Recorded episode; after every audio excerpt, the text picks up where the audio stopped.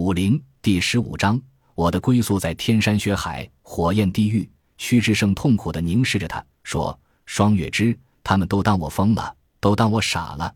其实我没有疯，也没有傻。法师他们一直让我相信你是在骗我，来到我身边是为了灭亡高昌。我不愿相信，为什么？不是我糊涂到了是非不分的地步，而是我想留着你和我最美的回忆。真的，双月之。”你在我身边这一个月，是我这辈子最快乐的日子，也是我这辈子最快乐的回忆。你既然终将离我而去，为什么我不能留着这段回忆来陪伴自己？为什么我非要让自己面对真相？可是龙双月之有些吃惊。可是我对你的感情都是假的，假的吗？屈志胜温柔的笑了，让法师说说什么是真，什么是假。在佛家看来。眼前这个世界都是虚妄，可在我看来，脚下的蚂蚁也在真实的生活着。双月之，便是你欺骗我，在演戏的时候，不是也在用心的演吗？你难道不曾将自己当做那个爱我的人？难道不曾让自己沉浸在爱我的情绪中吗？龙双月之听着，神情似乎有些恍惚，他慢慢回忆着自己在高昌王城时与屈志胜在一起的点点滴滴。双月之。如果你对我真正用了心，那就是爱呀。这辈子你可曾对别人这么用心过吗？屈志胜幸福的笑着，慢慢向他伸出了手。来吧，双月之，如果你想走，那便走吧。我只当你离我而去了，但我仍然相信我们爱过。龙双月之也有些迷茫了，那是爱吗？是。屈志胜肯定的点头。不是。你熟大吼。双月枝，你的智慧哪里去了？你的聪明哪里去了？他是在蛊惑你。屈志胜愤怒的盯着他。你属，我问你，你是爱他的吗？是。倪叔毫不犹豫的大声道：“我也是。”屈志成点了点头。那么，到底是你爱他深，还是我爱他深？我，当然是我。倪叔大声道：“三年前。”我看到他的第一眼就爱上了他。当年燕齐王答应了我的求婚，要把她嫁给我，是我觉得她年龄尚小，我爱她，疼惜她，才约定三年之后再娶。你为了所爱的人，愿意忍受等待他三年吗？很好。屈志胜凝定无比，走到了倪叔身边，两人面对面怒目而视。倪叔，屈志胜有些凄凉，我今生是注定要失去双月之了。但我相信，我爱他一定比你多。今日我们下个赌注，哈哈！他们在这里。这时，山坡上传来了莫赫多的声音。玄奘和阿术扭头看去，只见莫赫多率领十几个副离兵也爬上了山坡，呈半包围状，将他们团团围住，一个个弓箭上弦，箭足对准了众人。屈志胜扭头看了莫赫多一眼，没有理会，冷冷地盯着倪蜀：“咱们赌的就是。”到底谁最爱双月之？如何赌？你熟问。你让双月枝到一边去。屈志胜语气平静。倪叔有些诧异。屈志胜把手中的弯刀一扔，嘲讽道：“怕我伤害你吗？两个男人的事，何必让女人夹在中间？”突厥战士最受不得这种羞辱。倪叔脸色铁青，轻轻把龙双月之推到了一边。龙双月之低声道：“倪叔。”别跟他赌，泥鼠也把弯刀扔掉，傲然道：“我阿史那的子孙，狼祖的后裔，如何会惧怕一个小小的赌约？”屈志胜，你要怎么赌？大卫王平就在这里。屈志胜指了指旁边的王平：“我屈志胜，今天就向阿卡玛纳许下最后一个愿望，咱们携手跳下这火焰熔炉，谁爱双月之多一些，大卫王平就让谁活下来。”玄奘等所有人都愣住了，连山腰处的莫赫多也被吓住了。这个高昌王子疯了，真的疯了！那燃烧的煤田，便是扔下一块钢铁也能融成水，何况一个大活人？只怕把大魏王平给扔下去，阿卡玛纳也得完蛋。你，你他妈疯了！尼叔看了看身后的火焰熔炉，擦擦脸上的热汗，一时无语。哈哈，我疯了吗？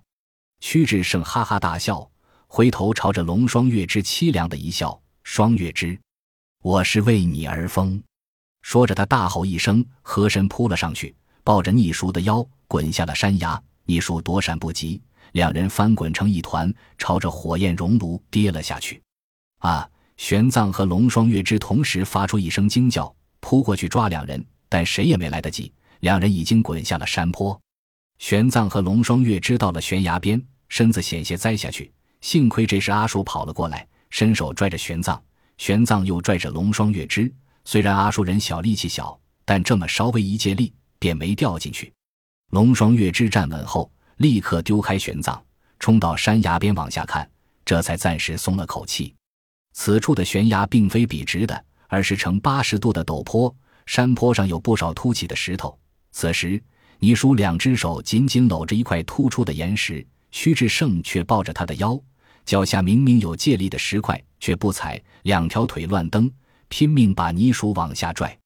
倪叔一张脸憋得通红，那灼热的岩石烧得他的手滋滋冒烟，却死也不敢撒手。屈志胜，咱们有话好好说。你赶快上来！龙双月之急得花容变色，急忙解下腰带垂了下去。玄奘也趴在他身边，帮他拉着腰带。即使趴在山崖上，他们也被梅田那股燃烧的热浪冲得两眼睁不开，头皮都似乎烤焦了一样。倪叔两只手抱着岩石，眼见的腰带垂在面前，却不敢松手去抓，嘴里憋着一口气，更不敢开口说话。屈志胜全身悬空。听到龙双月之的声音，喃喃地道：“双月之，这个世上最幸福的事，你知道是什么吗？不知道，你上来跟我说好不好？”龙双月之焦灼无比，却没有一点办法。那就是为你而生，为你而死。屈志胜声音哽咽了：“双月之，我是真的爱你，但这辈子我没有福气陪伴你了。这个倪叔，我知道你并不爱他。”只是你父亲贪图他的权势，才把你嫁给他的。那我就拖着他一起死，让你自由自在的活在这个世界上。放，放屁！你叔好半晌才憋出一句话，随即就手一松，险些脱手，吓得他赶紧抱紧了岩石。龙双月之眼泪喷涌，志胜你就是这样爱我的吗？你拖着你叔一起死，你固然清净了。可他死后突厥王庭迁怒于我，你让我怎么承受？这一劫，屈志胜却没想到，不禁有些愕然，犹豫片刻。法师，麻烦您告诉统叶护可汗，就说你属是死在我的手中，请他不要为难双月之。